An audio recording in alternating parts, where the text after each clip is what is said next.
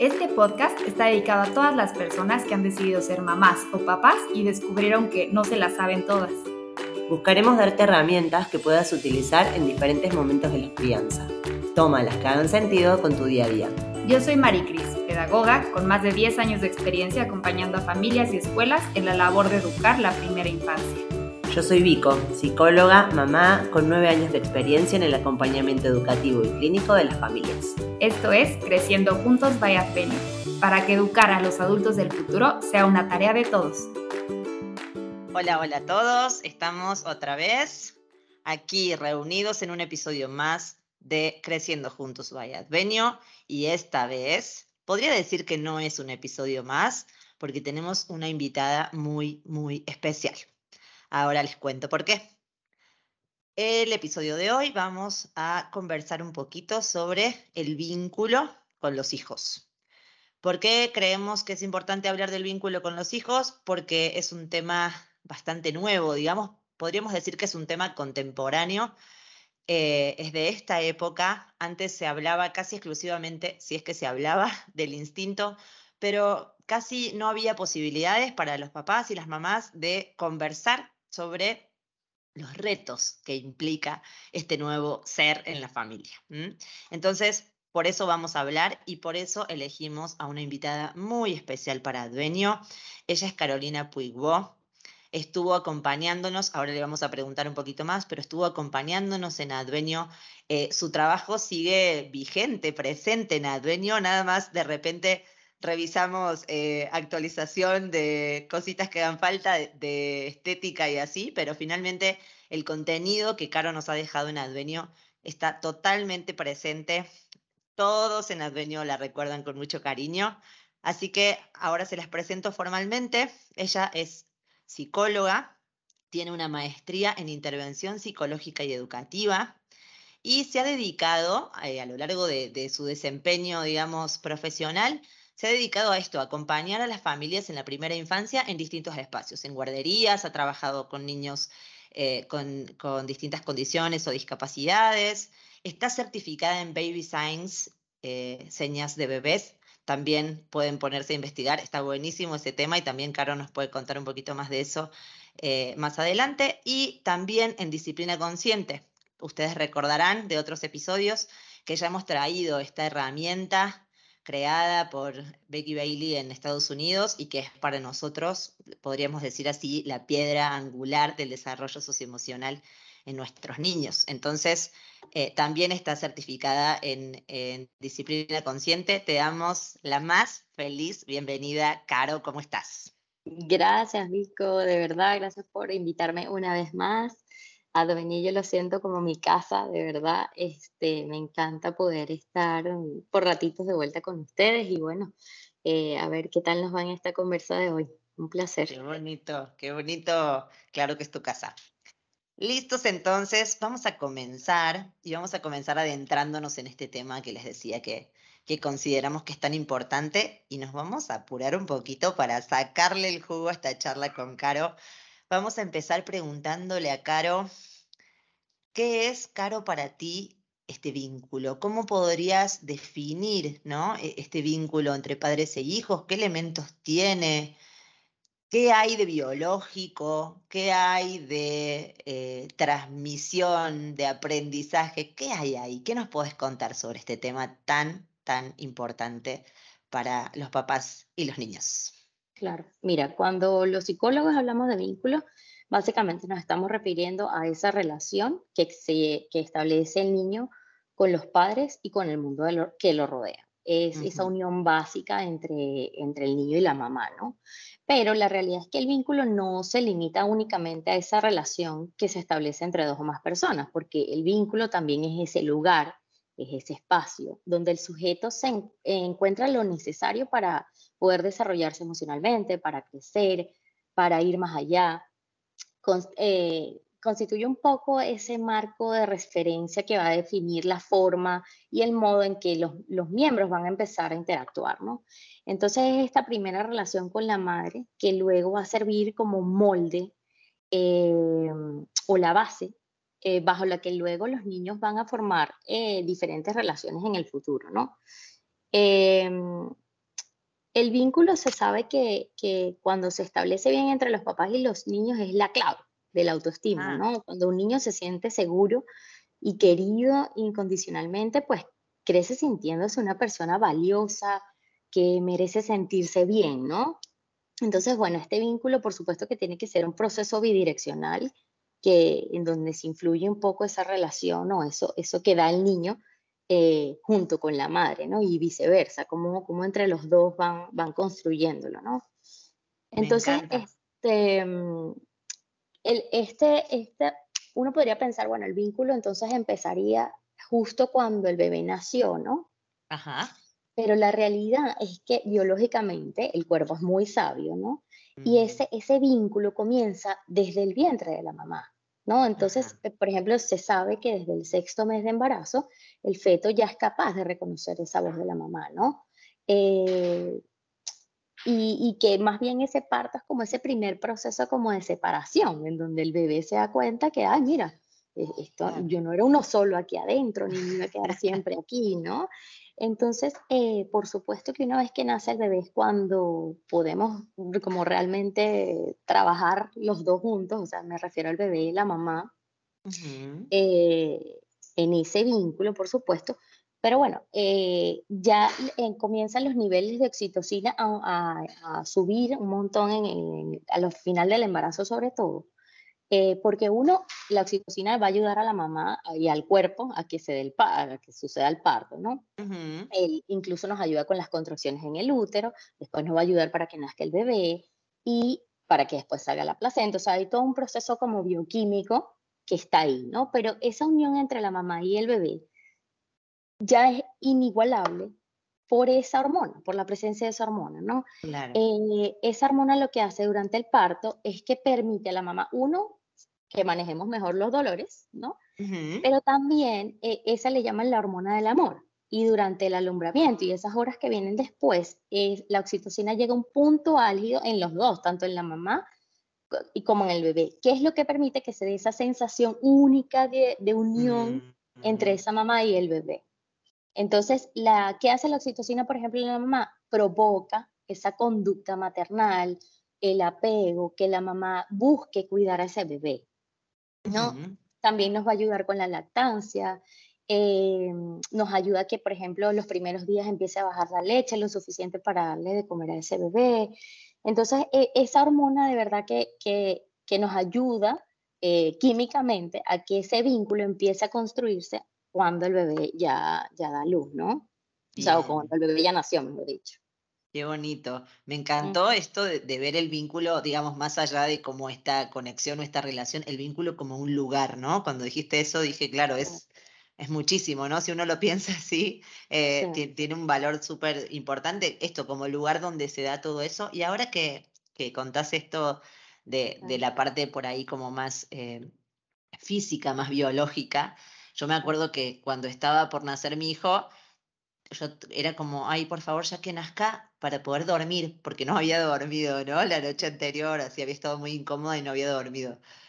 Y es impresionante, ¿no? O sea, pasas del cansancio que implica todo, toda la previa, digamos, a tener el niño en brazos y sentir una activación, o sea, es como si te hubieses mudado de cuerpo, ¿no? O sea, un subidón, ¿no? De energía, con la felicidad y con todo, pero también mucha energía, muy despierta, muy alerta, ¿no? Eso es, eh, no, lo había pensado en estos términos, pero ahora que lo traes me, me evocó un poco esa, ese momento. Ese recuerdo, sí, tal cual. este, y, y también es ese, ¿cómo se llama? Como ese momento del parto hace un poco en la mamá como un empezar a conocer como eso que ya sentía suyo, pero es su desconocido, o sea, uno al final no conoce ese bebé, está botadísimo y no tiene fuerzas para nada, pero a la larga sientes como, es, como decías tú, como, como ese subidón, como esa, eh, ese ánimo para decir, eh, esto es tan mío, tan propio, pero también es tan ajeno, que me quiero apurar en conocerlo, en, en, ¿sabes? Una frase que yo leí en un libro que es muy bonito, de una, de una psicóloga eh, que se llama Mariela Michelena. Ella dice una frase que es bellísima, que dice, uno está, eh, uno se sabe perplejo, pero feliz. O sea, uno está como en un estado de shock en ese momento, pero sí, sí, ¿no? Con esas ganas de, conocerse, pues. Una perplejidad muy gozosa, ¿no? Qué, qué, bonito, qué bonito. Eh, resume muchísimo, ¿no? Una frase que, que concentra mucho. Sí, sí, sí. Muy bien, Caro, perfecto. Entonces ya tenemos un punto de partida, ¿no? Ya hablamos de qué, qué, es y un poco de qué está hecho, al menos en el inicio, este vínculo. Y piensas que eh, las dificultades, los traspiés que hay en el vínculo, eh, digamos, tú piensas que hay consecuencias de esto en la vida o piensas que es algo como localizado de ese momento del desarrollo del niño eh, entiendo que habrá, siempre hay traspiés, ¿no? Los humanos nos desencontramos muchas veces en la vida, aunque seamos padres e hijos. Pero bueno, hablando por ahí de temas a lo mejor más persistentes en el tiempo, ¿no? Dificultades más difíciles de resolver. ¿Piensas que, que hay de esto consecuencias en el futuro? ¿Cómo ves un poco el impacto de estas dificultades en la vida de un sujeto finalmente, ¿no? Sí. Mira, eh, yo sí pienso que, bueno, y los estudios nos dicen que, que por supuesto que hay consecuencias en, en esta de no hacer eh, o no, no poder por alguna razón construir este vínculo, ¿no? Porque si, si lo vemos en la realidad, eh, el mundo del niño es pequeño, ¿no? Cuando él nace, mm. no, o sea, estaba acostumbrado a un mismo sonido, unos sabores, a, al latido del corazón de mamá, incluso puede identificar cuando mamá está más ajetreada y menos ajetreada, pero, cuando él sale al mundo exterior, de, no tiene ni idea de lo que se va a encontrar, ¿no? Entonces, mm. somos nosotros, o sea, los papás y sobre todo las mamás, las que ayudamos de alguna manera a metabolizar, a organizarle ese mundo exterior tan complejo y a darle un sentido a ese mundo interno que tiene el niño, a, a como ponerle como en cajitas y organizarle él esto sabe así, te sientes así por esto, esto sabe así, no te gustó, esto sí te gustó. Eh, vamos a ayudar a tener como esa conciencia, ¿no? Y a, crear esa imagen de cómo es ese mundo que los rodea, ¿no? Entonces nosotros, por supuesto que para cualquier niño su mamá es la más linda, la más buena, la más linda, el papá es el más valiente del mundo, ¿no? Eh, los, para los niños y sobre todo para los bebés, nosotros somos un punto de referencia en su universo, ¿no? Pero eh, por, eso mismo, porque nosotros los, ayudamos como a, establecerse, a sentir que, el mundo es, es seguro, es tranquilo, o ellos van a poder transitar en ese mundo que ellos están tratando de organizar, ¿no? Entonces, por ejemplo, dicen, en la literatura dice que si, por ejemplo, no tuvo unos papás muy amorosos, eh, que estuvieron siempre ahí para ti, tú vas a sentir que ese mundo es un lugar bueno, es un lugar seguro. En cambio, dicen la teoría que si tú tienes unos papás excesivamente autoritarios, duros, exigentes, es posible que sientas que, que, que, el mundo va a ser así contigo. Entonces quizás no te sientas tan satisfecho contigo mismo en, muchas en muchas cosas, porque al final tú estás eh, descubriendo, descifrando ese mundo a través de la mirada que te puedan dar tus, tus papás cuando eras pequeño. Pues. Claro, claro. Es interesante esta como noción de primer mundo, ¿no? Como, digo, abonando al concepto de vínculo está, está bueno, ¿no? Como primer mundo de, de los recién llegados. Eh, y bueno, como tal, todo lo que tú dices, ¿no? Finalmente, lo, lo primero siempre funda, ¿no? Siempre inaugura modos. Entonces, es súper importante esto que nos compartes. Y teniendo en cuenta un poco el momento que atravesamos social, digamos, mundial, diría, ¿no? Porque la pandemia ha sido un fenómeno que ha eh, tocado todas las puertas, ¿no? Del mundo. Eh, ¿Consideras tú que se acentuaron retos o no? O, bueno, ¿cómo ves un poco este tránsito por la pandemia para los padres de niños pequeños, para los que ahora llamamos pandemials, ¿no? Los nacidos en ese momento y así? Eh, o, piensas que es algo que es, eh, digamos, ya pasó y, estamos igual que antes? ¿Qué, ¿Qué, te hace pensar un poco este cambio en las rutinas y en los lugares y en los espacios que compartíamos con el vínculo de padres, entre padres e hijos?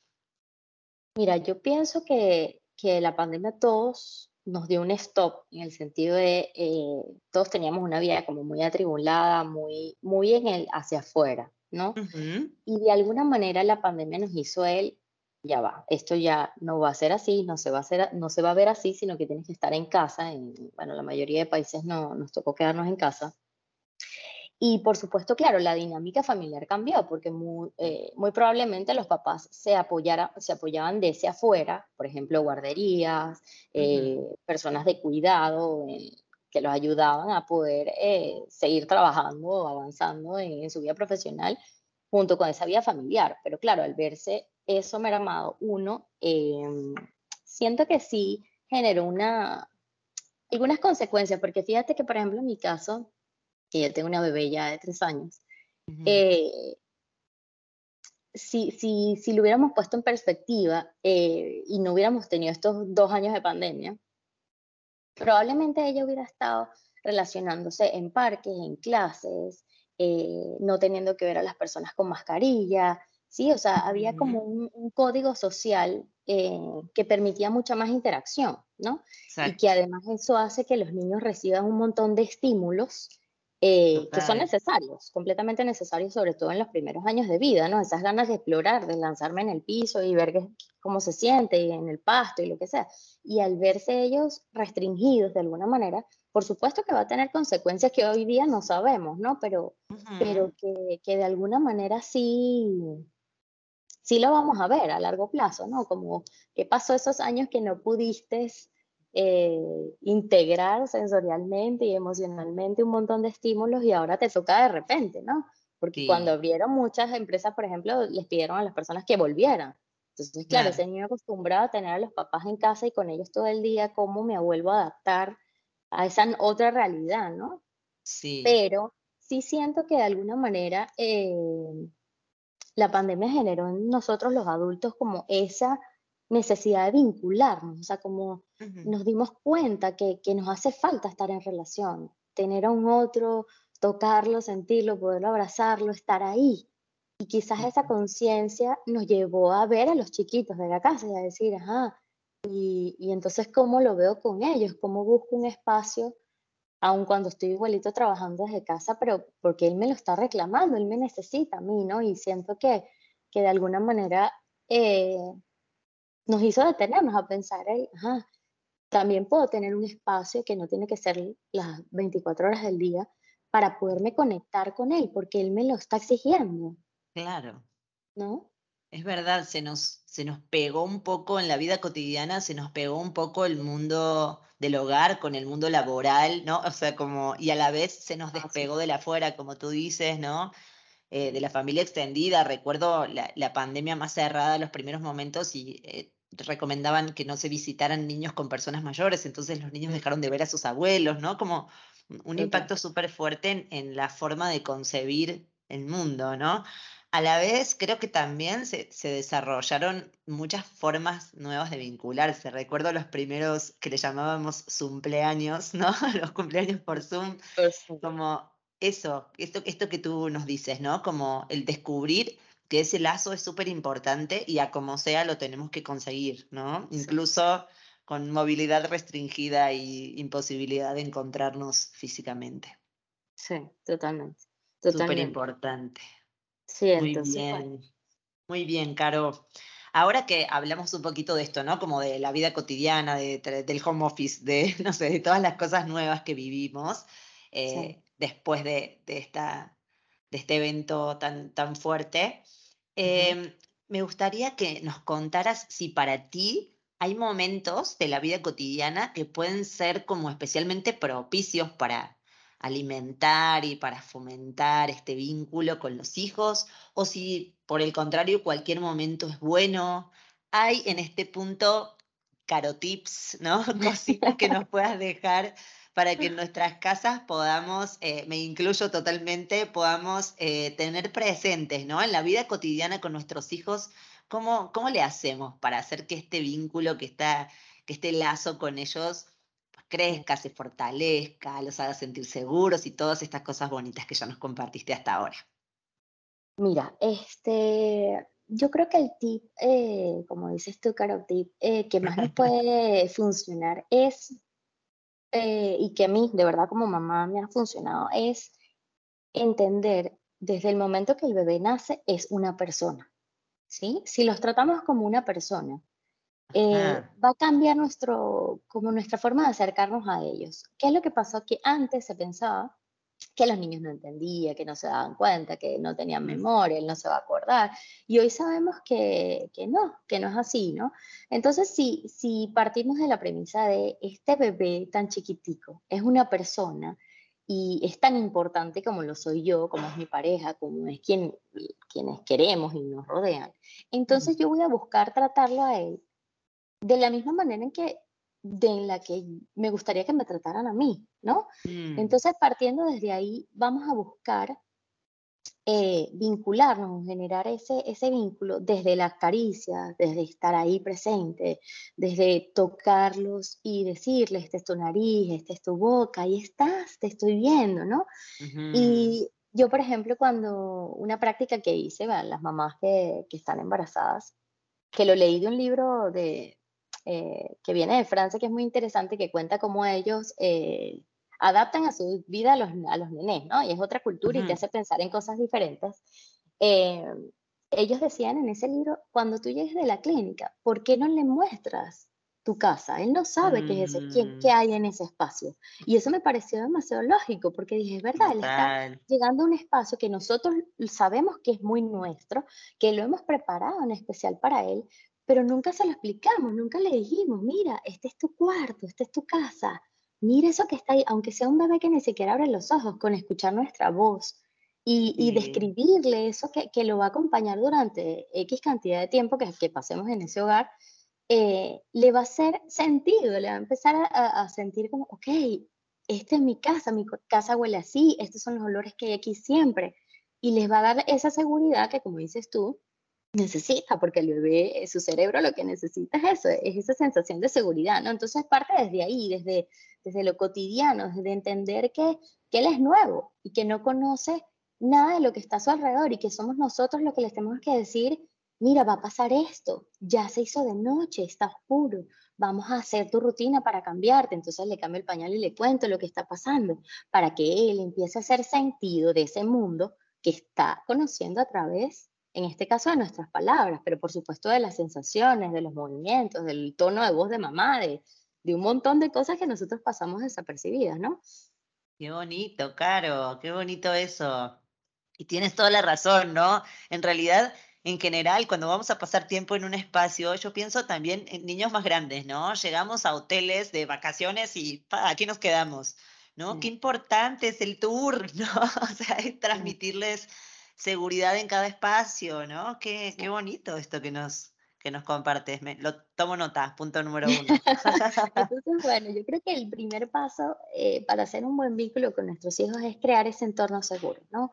Que, que, le demos esa sensación al cerebro de aquí vas a estar bien. Entonces, claro, ¿qué nos va a ayudar eh, concretamente? Las rutinas. ¿Sí? Porque eso hace que el niño se sienta calmado, se sienta seguro, él pueda predecir qué es lo que va a pasar. Entonces, si nosotros somos constantes con sus espacios, con sus momentos, con sus rutinas, eh, él va a ir haciendo como construyendo ese, ah, ahora como que toca esto, ¿sí? No tenemos que ser eh, rígidos, nada que ver, o sea, no es como, como que seamos en especie de militares, que hasta ahora tiene que pasar esto y lo otro, no, no se trata de eso, sino que, que él, por ejemplo, pueda saber que, que que cuando me levanto, mamá me lleva a la ventana y vemos, intentamos ver hacia afuera y está el sol y mamá me explica esto y después eh, me dan de comer y ella me canta una canción y luego me cambia la ropa y entonces todos los días lo vamos haciendo igual. Eso hace que para él sea más predecible ese mundo tan complejo en el que entró, ¿no? Entonces, no se trata de, rigidez, sino de que tratemos de hacer eh, muy parecidas las rutinas todos los días para que para sea un poco más fácil, ¿no? Y haya un poco menos de resistencia eh, cuando ellos nacen, ¿no? me encanta, me hace pensar un poco que al final su lenguaje es el de las sensaciones todavía, ¿no? El de, el de sentir tal cual. Entonces, justo acompañarlo en este sentir, transmitiéndole seguridad y, estabilidad, ¿no? Eh, me hace pensar en, eh, y me gusta mucho también pensarlo como cuando uno llega a un lugar donde no domina el lenguaje, ¿no? o, o, los signos o las señas o lo que sea. Qué importante es encontrar un, una estabilidad, un ritmo que te permita anticiparte, porque si no es muy estresante. Y creo que esto hace match perfecto con lo que decías recién de tratarlos como personas, ¿no? Es muy, em, ¿cómo decirlo? E, es muy integral lo que nos estás transmitiendo. Me encanta porque se puede ir como tejiendo la idea, ¿no? Del vínculo como algo que toca todos los aspectos de, la vida y de, la, de las ambas partes, ¿no? Sí, total. Mira, yo me acuerdo que cuando yo me mudé aquí a los Estados Unidos, el primer día que llegué, eh, cayó una nevada súper fuerte, pero que no podíamos salir a las calles ni nada, ¿no? Y yo eh, sabía inglés, pero nunca había vivido en un país donde toda la cultura era en inglés. Y yo, yo intentaba resolver y yo decía, pero es que, pero es que no sé, o sea, ¿será que sí puedo salir o no? ¿Y quién me dice? Entonces, claro, para mí fue como muy bonito conseguirme aquí con una amiga de la escuela y ella me explicó como, mira, claro, esto se ve así, cuando pasa eso tienes que hacer esto o aquello, esto no, evita hacer tal cosa. Entonces me ayudó como a decodificar esa realidad, esa nueva realidad que estaba a mi alrededor y literal esa sensación de, ¿y ahora qué hago? Es la misma que tiene ese bebé cuando, cuando, cuando nace, como, ¿y ahora qué se hace con todo esto? ¿Quién me ayuda? Entonces nosotros somos ese, ese como ese aliciente que le va a decir, mira, se ve así, a veces hay estos ruidos y son esto, pero pasa esto de vez en cuando. Les vamos a ir contando como esa realidad, como para que ellos sientan, ah, ok, ah, está bien, no, era tan difícil, ya vi que era lo que, lo que se espera que pase, lo que se espera que yo haga, ¿no? Seguro cualquier evento acompañado de la voz de mi mamá que escucho desde la panza sea como mucho más amable, ¿no? Exactamente. Muy bien, muy bien, qué hermoso. Y bueno, yo creo que otro tip para el vínculo, eh, que, sí quería eh, decírtelo y es algo que yo he Todos los que quieras, yo sigo apuntando. con mi bebé y, siento que me ha funcionado hasta ahora, ya te contaré en la adolescencia si, si esto funcionó o no. Era empezar a tener con ellas conversaciones recíprocas, ¿no? Como eh, ese yo decía, ¿cómo, ¿cómo, hago cuando ella vaya a la escuela y quiera contarme a mí cómo le fue, ¿no? Y, y la realidad es que la mayoría de, nosotros fuimos criados por papás que no generaban esa intimidad emocional, no por mal ni porque no tuvieran habilidades, no vamos a discutir si ellos lo estaban haciendo mejor o peor con nosotros, no se trata de eso, pero esa generación no era tanto de contarte cosas de, su vida, de, qué les pasaba, cómo se sentían, eh, qué hicieron cuando esto. Entonces yo dije, yo quiero hacerlo diferente, a ver cómo me va. Entonces yo desde que era una bebé, antes de dormir, yo le contaba, le contaba una historia. Entonces yo le decía, este es el momento de la historia. Entonces yo empezaba y le decía, mira, yo te voy a contar hoy la historia cuando papá y mamá se conocieron. Y era una pulga, era una bebé recién nacida, ¿no? Y yo le contaba una historia chiquitica, cortita. Entonces, claro, ella empezaba como a mirarme, como a decir, ¿qué, ¿qué me estará diciendo, no? Y así lo fui haciendo y lo fue haciendo y lo fue haciendo. Es más, hoy, todavía hoy lo hago y tenemos ya, ella, mi hija grande, y habla bien, y tenemos nuestro momento de historia antes de dormir. Entonces ya ella me dice, mamá, espérate, yo te voy a contar una historia. Y ella se inventa su historia de cualquier cosa o me habla de algo que le pasó en el día. Y a veces ella me pregunta, mamá, cuéntame sobre el carro gris que tú tuviste. Igual y no tuve ningún carro gris, pero le digo, mira, no tuve un carro gris, pero te puedo contar el blanco. No, entonces como ya hay ese interés de saber de mi mundo. Entonces le estoy dando ese acceso para que sepa de mí. Y, y entonces yo quisiera que esto funcionara también bidireccional, que entonces ella sintiera, bueno, yo también puedo contarle a mi mamá las cosas, ¿no? Entonces es una manera que podemos hacer desde que están chiquitos, pero también con niños grandes, de, de, generar ese vínculo, de buscar ese espacio de interacción en el que en el que hablamos de inquietudes, de ilusiones, de planes, de cosas que nos pasaron, eh, y es otra manera de, ¿no? Como de crear ese vínculo con, con niños, aunque estén más grandes, pues, no sé. Hermoso, hermoso, me encantan las historias. Incluso creo que eh, tuvimos un, episodio eh, en el que hablamos un poco de, la importancia de, de, la comunicación con los niños y ahora que, que compartes este punto por ahí de generar el momento, ¿no? Creo que otra vez hace perfecto match con lo que nos vienes diciendo desde que comenzamos a platicar, ¿no? De este lugar. Y también qué oportunidad para que ese niño se vaya como historizando, ¿no? ¿Qué había antes de mí? Eh, ¿qué, qué ¿Cómo era? ¿Cómo era mi mamá? ¿Cómo era mi papá?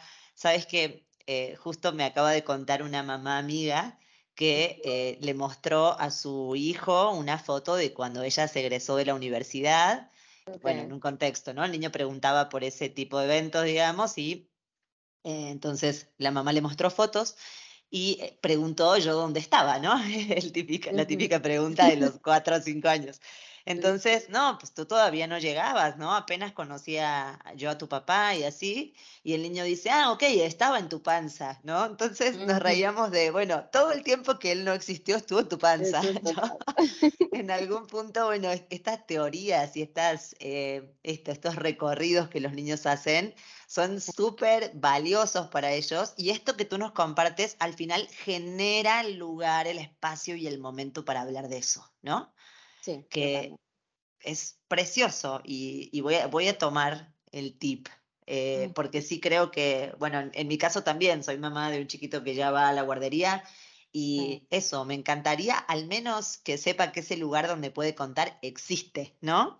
Luego, luego lo gestionará, ¿no? Lo usará más a veces y menos otras veces, pero sí. que sepa que está presente ese lugar. Qué bonito, Caro. Pues bueno, espero que ya me cuentes si lo empiezas a usar, cómo, cómo, cómo te va, ¿no? Te paso ahí mi, mi reto. El feedback. y bueno, otro tip eh, que yo creo que, que a mí me ha servido para construir el vínculo, más allá de cantarle, de dedicarle ese ratito como para, como para conocerla, ¿no? Como para saber sus intereses, porque a veces uno como mamá viene con muchas ideas de yo voy a hacer esto, aquello no, y no sé qué, y resulta que a veces el niño no va por ahí, no, no, no, no, le interesa tanto eso que nosotros teníamos en la cabeza, ¿no? Entonces, sí, por supuesto que, que hay que detenerse y, tratar de leerlos, ¿no? Para, para, darles ese espacio de aquí estoy, estoy presente. Eh, no hay mm. más nada que interrumpa esta conexión, porque porque el vínculo se trata de eso, de, de conectarme yo contigo, de, de, de esa bidireccionalidad, de saber cómo te sientes tú y, en consecuencia yo te respondo, ¿no? Que pueden ser pequeños momentos de juego, no, no, es que tenga que ser todo el día, ¿no? Pero, pero algo muy interesante que, que, que yo creo que como papás debemos trabajar eh, y es sobre todo en el tema de las mentiras, ¿no? Porque uno como papá a veces dice, ay, ay, estoy demasiado apurada, ya le había prometido que iba a hacer esto con él, pero es que no voy a alcanzar. Entonces, bueno, le digo que es que, que, que no sé, que pasó X y que ya no hay, que, que se acabó. Está cerrado. ajá, que está cerrado, porque uno vive, la verdad, que, que muy atribulado muchas veces. Eh, yo me he prometido, yo y mi esposo, de verdad, eh, tener como consciente eso, ¿no? De si prometemos algo es porque lo vamos a cumplir y si de verdad le decimos que no, eh, pues no, no, pues no se va a dar, ¿no? Porque, y, al final hay, un, hay una, una, parte del cerebro que se llama la ínsula, que nos ayuda como a, que genere ese diálogo ¿no? entre, entre ese cerebro racional y esa parte racional, eh, emocional, que nos ayuda, por ejemplo, a, no sé, cuando, cuando hay un olor que no nos gusta quitarnos y a rechazarnos, ¿no? Como a sentir asco cuando algo huele mal, ¿no? Eh, eh, la ínsula nos ayuda a como a darnos cuenta cuando algo no, no, esto como que no, me están diciendo como que eso, eso no parece tan verdad.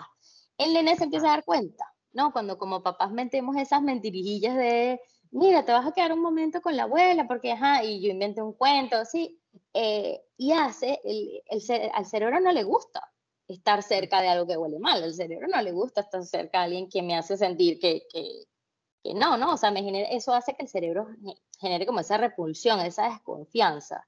Entonces, mm. eh, lo que, cuando, cuando decimos mentiras, em, eh, generamos de alguna manera como ese rechazo del niño, porque él empieza a captar cuando, cuando mamá me dijo que íbamos a hacer esto y resultó que no. Por supuesto que hay situaciones que, bueno, ¿no? que, a veces se dan y está lloviendo y te dije que íbamos al parque, pero está lloviendo y ajá, ¿sabes? Que son realidades que pueden pasar, ¿no?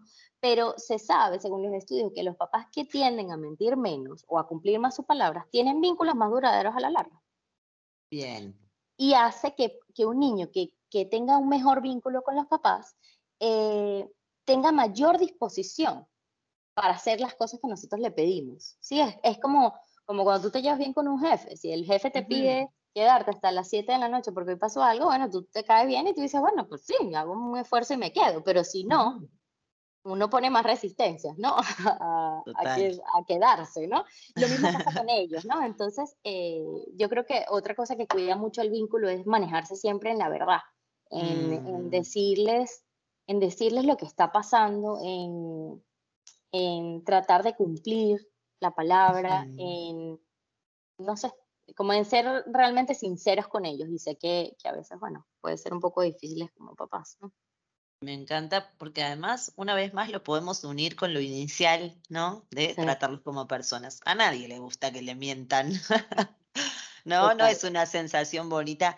Y descubrir que te mintieron, híjole, ¿no? O sea, finalmente, si te mintieron y no te vas a enterar nunca, pues no hay, no, como que no hay forma de, pero cuando cachas que te están mintiendo, ay, Qué difícil, ¿no? Qué difícil porque al final pues se lastima algo bien, bien importante en los vínculos, que es la confianza, ¿no? Ah, sí. Eh, entonces, sí, creo que, que incluso esta, eh, por ejemplo, esto de la mentira me, me, ha pasado de encontrarme con algunas historias y así que, que también me pusieron a pensar como tenemos una tendencia a veces los papás eh, a decirle a los hijos, eh, por ejemplo, eh, esto voy a salir porque tengo un cumpleaños de mi amiga, porque es mi cumpleaños y lo voy a dejar con la persona que lo cuida, con su papá, con quien sea, y entonces le decimos me voy a trabajar a las 11 de la noche, ¿no? exactamente. No solo es mentira, también estamos negando que hacemos cosas que nos divierten y que nos hacen felices y que, ¿no? O sea, ¿por qué no transmitirle al niño me voy a divertirme y a pasármela increíble, ¿no? Seguro seré una mamá eh, mejor después de esto. Totalmente. recargada, renovada, ¿no? Eh, y a la vez, eh, esto, tú te vas a quedar y vas a hacer esto y esto y que te la pases muy bien también, ¿no? Te lo deseo con, mi corazón, pero esto, qué, qué clave esto que nos estás compartiendo, porque también es transmitirle a los hijos que los papás somos más cosas aparte de papás, ¿no? Totalmente, sí. Sí, este, sí es, darles ese espacio, lo que te decía, intimidad emocional, de saber, eh, no sé, yo quisiera que, que Lisa, mi hija, creciera con esa, como mi mamá está toda conmigo, ¿sabes? Me dice lo que está bien, lo que no está bien. Eh, Sabes, yo, yo por ejemplo, eh, mi esposo tiene, su mamá falleció hace mucho tiempo y tenemos fotos de ella en la casa. Ajá. que que es muy importante, ¿no? Para la familia de mi esposo y por supuesto para mí, eh, ahora mi familia. Pero yo me recuerdo de ella pequeña, em, ella decía que ese, era su Abu Mirna, ¿no? Y, y tú le preguntas, Eli, ¿dónde está tu Abu Mirna? Y ella te dice, está en el cielo. Nosotros somos católicos y creemos en eso, ¿no? Ajá. Eh, no es que esa es la única forma de responderle, sino que ella está clara. Que hay personas que están, que no están, que fueron parte de nuestra vida, que tenemos que querer y respetar, pero ahora mismo no están. Y yo me acuerdo cuando ella lo habló con sus tíos, que son hermanos de, de, mi, de mi esposo, y para ellos fue impresionante, o sea, me decían, pero ¿y por qué tú le dijiste que ella, que ella no está, que está en el cielo, pero ella es muy pequeña? Y yo le decía, pero es que esa es la verdad. Esa es la verdad. Su abuela la va a querer y está ahí y le podemos echar historias de la abuela y todo lo que quiera, sabiendo la realidad que, que ella lamentablemente no está con nosotros, pero ¿por qué le vamos a inventar o por qué le vamos a mentir mm. acerca de, de algo que, que, es así y que al final no vamos a poder cambiar? Nos encantaría poderlo cambiar, por supuesto, pero, pero no, ¿sabes? Entonces, así es con todo. Yo trato de, de explicarle, por ejemplo, ella adora a mi mamá, que viene y pasa tiempo con nosotros, y ella sabe perfecto cuándo la abuela va a venir y cuándo se va a ir y por qué se tiene que ir. Y aunque la extrañamos y le mandamos cartas y hablamos con ella, ella lo sabe. ¿Sí? Entonces yo, yo quisiera que ella creciera con esa, como que con esa sensación de que cuando mi mamá me dice las cosas son verdad, no lo dudo, sino que, ¿sabes? Esa, sé que no me está mintiendo y por más que me duela y todo, estoy, ¿sabes? Confío en ese vínculo, pues. Con mi mamá. Eso, también me parece que es romper un poco con la ilusión de que el niño tiene que ser feliz y abstraído de la realidad todo el tiempo, ¿no? No, al contrario, o sea, podemos sostener a nuestros hijos en las tristezas, en lo que no les gusta, ¿no? Pero, pero ¿qué es? Además, con lo curiosos que son, se enteran igual. Igualito se dan cuenta, sí. Entonces no termina más enredado luego dando explicaciones. Exacto. Nuestras mentiras sí que tienen patas muy cortas. Sí, muy cortas. Muy bien, Caro. Buenísimos estos Caro Tips, ¿eh? Espero que todos estén tomando nota. Lo bueno es que a un podcast lo podemos reescuchar mil veces para que no se nos olvide ninguno. Así que de mi parte, eh, ya, ya, te enviaré retro y ya también ahora al final nos dejas tus redes para que los papás que te quieran contar sus experiencias o localizar o seguir o así, pues también lo puedan hacer. Eh, claro, es muy común eh, escuchar, nos pasa mucho, ¿no? Te habrá tocado en las guarderías en la mañana, llegan los papás tipo ojeras así de no puedo más, no estoy durmiendo, eh, o no sé qué hacer, no come, estoy muy angustiada, o los terribles dos, ¿no? Que, que siento feo a veces de que se hayan popularizado con el... Con, eh, con este adjetivo de terribles y a veces siento como, sí, sí son estos, ¿no? Bueno, es el conflicto que tenemos los papás con los niños a esa edad. Ya nos contarás también porque ya pasaste, bueno, estás ahí en ese, en ese tren. Eh, pero bueno, al final es como cada etapa tiene sus retos más difíciles, eh, incluso no, no, porque, no necesariamente porque sean difíciles en sí mismos, a veces a mí, a mí como mamá me cuesta mucho algo puntualmente o me preocupa algo demasiado por mi propia historia, no sé, lo que sea, ¿no? Pero hay momentos muy sensibles en la relación con nuestros hijos, justo porque estamos en crisis, ¿no? Porque no dormimos, porque no come, porque el berrinche o lo que sea. ¿Qué, ¿Qué nos recomendarías a los papás y a las mamás para cuidar el vínculo aún cuando estamos atravesando esa tormenta, ¿no? ¿Qué cositas nos podrías decir de hacer, de no hacer? Caro tips, lo que tú quieras que nos pueda ayudar a superar esas tormentas sin lastimar el vínculo con nuestros hijos. Mira, eh, yo sé que, es difícil. yo también estaba bien más, estoy todavía en la, de los berrinches y, y a veces uno eh, la pierde, o sea, como que no tienes la paciencia que quisieras, ¿no? Pero uno, yo creo que como papás eh, tenemos que entender y, yo creo que frente a los niños es reconocer, ¿no? Cuando, cuando de verdad tú dices, uy, me pasé, o sea, debí haberle tenido paciencia, ella se, se frustró muchísimo porque porque le quité el juguete antes de entrar a la guardería y para ella es demasiado especial y yo la regañé y me lo llevé y la dejé así, ¿no? Y, ya está, ya pasó, ¿sí? O sea, y, viene un poco eh, de esa reflexión que yo hago en las noches con ella, eh, de retomarlo, ¿no? Y decirle, oye, mira, yo sé que para ti hoy fue muy difícil entrar a la guardería y para ti, o sea, tú hubieras querido entrar con tu oso, eh, discúlpame, no fui la, no tuve la paciencia que necesitabas. Sí, o sea, como que retomar ese momento y decir, yo fallé, yo me equivoqué, yo, yo mm. no supe manejar esa situación, ¿no? O sea, yo creo que retomarlo con ellos y, y poner en palabras eso que pasó y que, y que tú no te sentiste bien por eso que pasó, nos ayuda a cuidar ese vínculo.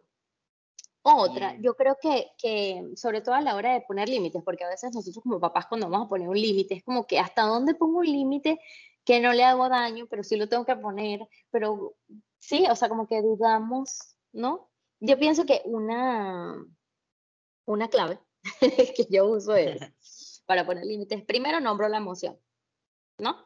Y le digo, estás enojado, estás frustrado porque ya nos tenemos que ir. Imagínate que estuviera en el parque o lo que sea.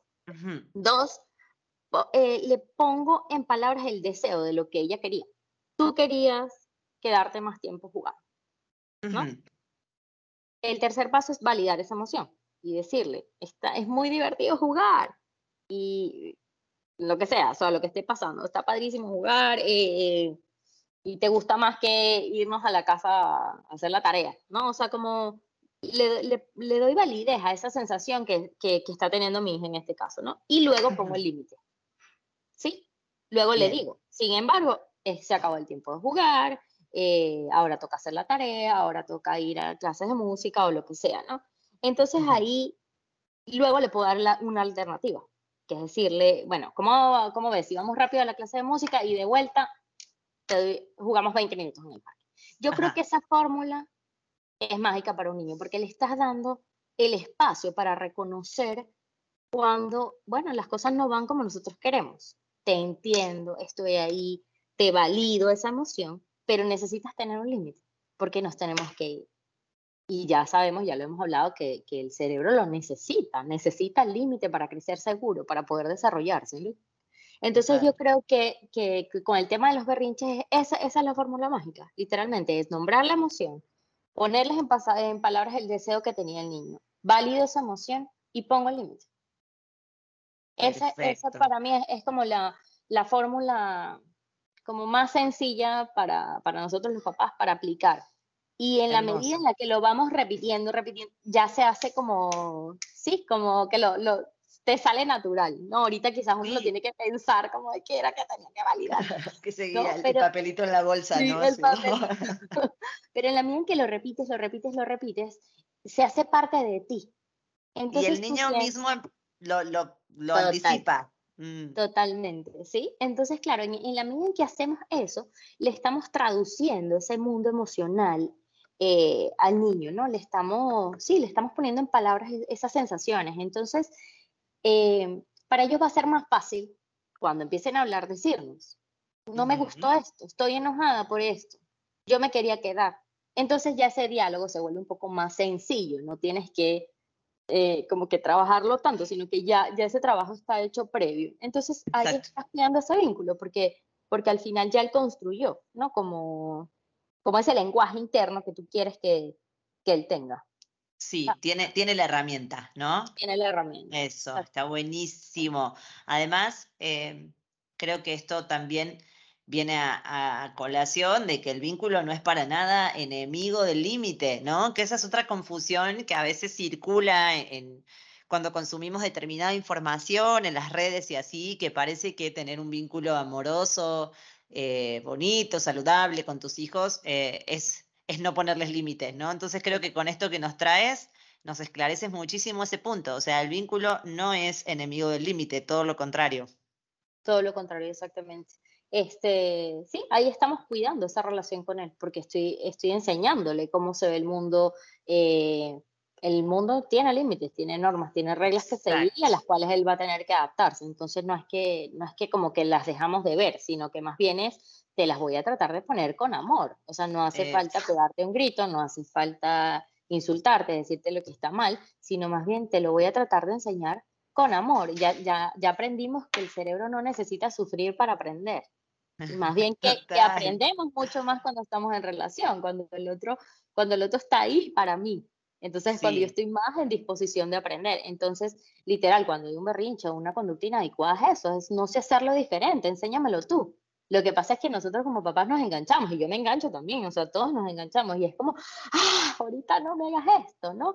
Pero, pero es, es, es el entender que, que es como separar, ¿no? Entender que ese es su sufrimiento, que a él le está costando entrar a la guardería y dejar el juguete, en el caso del ejemplo que puse, eh, y eso es importante para él. Y en la medida en que yo no me engancho, no creo que, que, es acerca de mí, sino es acerca de él y de su, de su necesidad, voy a poderlo acompañar mejor y de verdad empiezan a fluir mejor a ellos, porque se sienten como, como contenidos, como me organizaste, era eso lo que me pasaba. Y como te dije antes, al final, si en el momento no sabemos reaccionar bien, porque estamos sobrepasados lo que sea, ya está, es tomarnos luego un momento para, para reflexionar, para, reconocer, el, no lo hice bien, yo no lo quería hacer así, yo lo quería hacer diferente. Y entonces lo hablas con tu hijo. Después, él dice, me hubiera gustado haberte dicho esto, estar contigo, tener más paciencia, me tenía que ir y no supe manejarlo, yo me sentí frustrada decirle cómo te sentiste, porque es lo que estamos hablando, y está generando esa intimidad emocional que tú quieres construir a la larga con él cuando sea un adolescente, ¿no? Cuando sea un adulto. Sí, clave y también como muy propio, como decíamos hace ratito, como muy propio de esta época, ¿no? O sea, antes los papás no pedían disculpas, eso no estaba bien, ¿no? O, no se retractaban. Eh, muchas veces a costa de sentirse muy mal o muy culpables, ¿no? Pero eh, esto, ¿no? Como sostener la autoridad, ¿no? Esta, esta cosa, como este estilo más autoritario propio de una época. Eh, y que bueno, que es un poco lo, lo, que, lo que está cambiando y para lo que hay nuevas propuestas, sobre todo también porque a nuestros chiquitos los espera otro mundo, no, o sea, no el que no el que habitamos nosotros, ¿no? Entonces, también prepararlos para para eso es todo un reto, ¿no? Sí, totalmente. Muy bien, Caro. Bueno, no me gustaría que terminemos este encuentro sin que nos cuentes un poquito, eh, no sé, algo, alguna experiencia, alguna anécdota, alguna idea, alguna frase. Ya sé que en el transcurso del podcast nos compartiste un montón y te lo agradezco mucho, pero te voy a sonsacar una más para que nos digas un poquito como cuando decimos vínculo, esto, algo, alguna experiencia, alguna anécdota que se te venga a la cabeza, ya sea de tu experiencia profesional, como mamá, como amiga, hermana, familiar, cuñada de otras mamás, lo que sea que nos quieras compartir, eh, un poco también para eh, ponerle la cereza a este pastel en el que nos has brindado muchísimo y que nosotros desde Advenio, como decía al principio, te conocemos, te queremos, vemos tu trabajo cada día puesto en marcha en nuestros centros. Eh, queremos también transmitirle a nuestra audiencia esto, un pedacito más de Caro Puigbo. Así que te dejo contarnos eso. Bueno, les voy a contar, eh, y te voy a contar a ti una anécdota que me pasó justo esta semana con, con, mi, con Elisa, con mi hija. Bien. Que me dejó pensando, ¿no? Y eh, yo estuve muy ocupada esta semana, tuve eh, cosas de trabajo y, que resolver que, bueno, que requerían toda mi atención y, y, no, no tuve realmente tiempo para sentarme a jugar con ella eh, como generalmente lo hacemos, ¿no? Ella está muy acostumbrada a mí dice, mamá, hazme una actividad y una actividad es literal yo hacer experimentos con ellas, construir algo, dedicarme a estar al 100 con ella, ¿no? Y esta semana realmente no fue así como yo la vi ya muy movilizada, eh, ya estaba ayer un poco ya como mamá que está pasando y estaba muy inquieta y haciendo cosas que generalmente no hace, dije, ay, algo pasa, ¿no? Entonces le dije anoche, le digo, mira, Eli, vamos a hacer una pijamada, vamos a dormir todos en tu cuarto, tu papá cuando llegue en la noche tarde del trabajo, él viene y se acuesta aquí y bueno, y vamos a leer un cuento juntas antes de dormir, como siempre hacemos, ¿no? Eh, y vamos a hablar. Entonces ya me senté con ella, estuvimos jugando eh, mientras hacíamos la cama con los legos, no sé qué, un ratito nada más. Realmente fue poco, el tiempo. Leímos el cuento y ya cuando terminamos de contar las historias me da un abrazo y me dice, mamá, te extrañaba jugando. Ay, Ay primero casi me pongo a llorar. es más, ahorita casi lloro, porque cuando me lo dijo me dio muy fuerte, porque, porque es uno es, es ese vínculo ya está, ¿entiendes? Ya ella reconoce que yo esta semana no estuve como estoy siempre, reconoce que tenemos unos espacios de juego que para ella son importantes y por supuesto ya lo verbaliza, que para mí son, apenas tienes tres y ya eres capaz de decirme, mamá, te extrañaba así jugando. Y eso es lo que me estás diciendo es gracias por verme. Sí. Eh, no me vistes esta semana y te necesité ahí. Entonces yo creo que, que, es eso, Rico, que es eso, que, que el vínculo sí, hermoso. estar ahí y, y saber que, que, ellos nos ven, que ellos sienten y que porque están pequeños y no hablan, no quieren decir que no lo estén viviendo, ¿no? Y, y ayer fue un stop y le dije, tienes razón, yo también extrañaba jugar contigo, tener nuestros momentos. Sé que fue una semana difícil para ti, para mamá también lo fue porque estuve haciendo un montón de cosas. Te prometo que mañana vamos a pasar todo el día, ya le hice una promesa, ¿no? Este, Pero fue como un, Dios mío, es así, o sea, es eso, esa sensación tal cual. Y el jugando, ¿no? O sea, ya te vi por ahí, comimos, me dormiste, pero hay algo que me falta, ¿no? Que, que, es sensibilidad. Total, total. Y estar presente, Vico, porque al final fue eso, o sea, yo, claro que le ponía cosas a jugar, pero yo no estaba ahí interactuando con ellos, estaba construyendo el juego. Entonces, claro, estás, pero no estás, al final. Eso. ¿No? O sea, y, y, y, eso llama la atención al final mía y de, y de, y es como el llamado que yo les quisiera decir a todos los papás, no es que necesitas estar 14 horas con ellos en el día, es que cuando estés, estés. Sí. ¿no? Porque al final yo estaba con ella en la casa, pero realmente no podía prestarle la atención que, que ella necesitaba y que seguramente me hubiera tomado 15 minutos todos estos días de esta semana para, para hacer esa conexión, ella hubiera estado eh, a nivel comportamental mejor, porque ella también empezó a hacer un montón de conductas erráticas que generalmente no tiene. Eh, por eso mismo, para llamar esa atención de veme, estoy aquí, claro. ayúdame, necesito de ti, ¿no? Entonces, bueno. Sí, incluso, incluso quizás eh, esto, empiezan a tener conductas porque no encuentran tampoco exactamente cómo decir mm, eh, esto, o sea, lo que necesitaba era esto, hasta que tú te pones a mm. jugar y ahí dice, ah, era esto, ¿no? O sea, te extrañaba jugando, mamá, ¿no? Como que el niño no siempre puede anticiparse, ¿no? Y decirte, me estoy portando, o sea, ¿no? Me estoy portando mal porque necesito que juegues conmigo. No, o sea, el niño simplemente gestiona como puede con las herramientas que tiene, a veces son esas. Sí. Eh, y hasta que le damos, como tú dices, hasta que el vínculo se vuelve ese lugar donde poder armar lo que me está pasando, entonces recién ahí sale. Creo que es un ejemplo súper completo. Eh, y esto, ¿no? Fíjate cómo, qué, qué, valor tiene que las situaciones que pueden parecer a simple vista más chiquitas, en realidad muchas veces esto son las más completas a nivel experiencia, eh, tanto para nosotros los papás como para los niños. Así, que te agradezco muchísimo esta, eh, un, poquito que, nos hayas abierto esta ventanita de tu vida y de tu relación con Elisa, que incluso nos, nos aportes desde tu propia experiencia. Creo que los papás y las mamás es con lo que más conectamos, ¿no? Con la experiencia de los otros. Eh, entonces, que, nos hayas regalado de tu experiencia eh, tan nutrida, ¿no? Por tu formación, por tu trabajo, por tu dedicación, por tu vocación. Eh, así que para nosotros es, muy especial este, que hayamos tenido este encuentro. Te lo agradezco muchísimo.